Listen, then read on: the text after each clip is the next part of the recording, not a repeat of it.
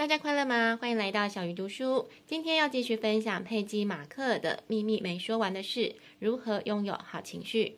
不知道大家有没有听过这段话？思想会变成话语，话语会变成行动，行动会变成习惯，习惯会变成个性，个性会变成你的命运。由此可知，思想、话语、行动和习惯有多重要。上一集我们分享了转换情绪的十五个策略，这一集来分享培养正向情绪的好习惯。第一个是拥抱正向语言。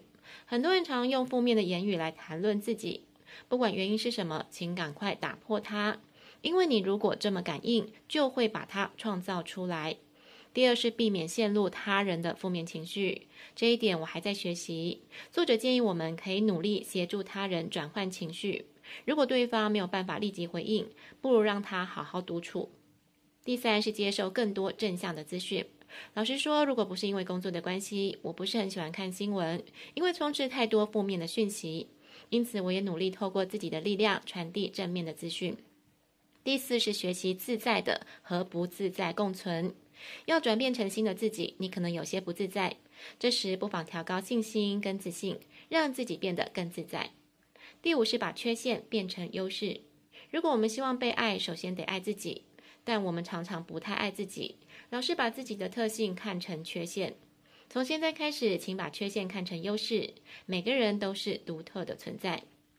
既然我们已经知道培养正向情绪的习惯有多重要，那么有没有什么方法可以帮助我们更快变成习惯呢？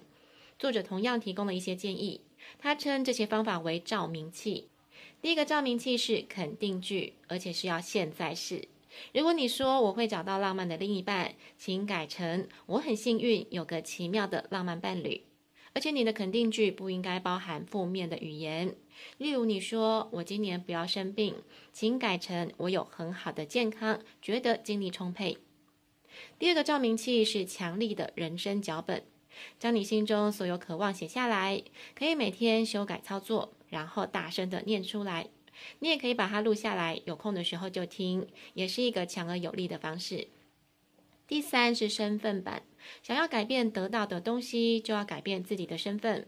所以你可以准备一张板子，中间贴上自己的照片，四周则写上你希望成为什么样的人的字眼，例如勇敢、宽容、风趣等。同样每天念出这些字句，连接每个感觉的能量。第五是任务声明，像作者自己的任务声明，就是为全世界做出正向又有意义的贡献。他把声明贴在浴室镜子的旁边，每天看着它大声念出来。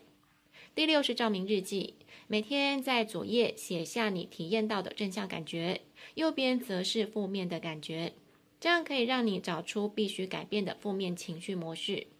另外，作者还提供了目标卡、梦想人生体验等方式，目的都是每天起到提醒跟振奋自己的效果。我觉得大家参考这些方法之后，也可以找出自己专属的模式。最后要来聊聊遇到逆境的时候该如何面对。第一种是面对重大的失落。我们都知道无常是人生的一部分，如果过于执着，就是在创造苦恼。例如你爱的人走了，请把悲伤转换为回忆和他美妙的时刻。第二种是发生健康问题，如果你把注意力放在疾病，你就会继续在身体呈现疾病，并且创造疾病。如果你把注意力放在健康，你所显示的就会是健康。第三种是处理批评的方法。我跟作者一样，是很难克服批评的人。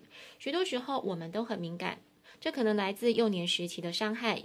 想要降低敏感，更容易面对批评，就要觉知敏感的起源，并且将它释放出来。第四种是处在冲突中，有时候压力大或不懂沟通的人，常常会猛烈地抨击别人。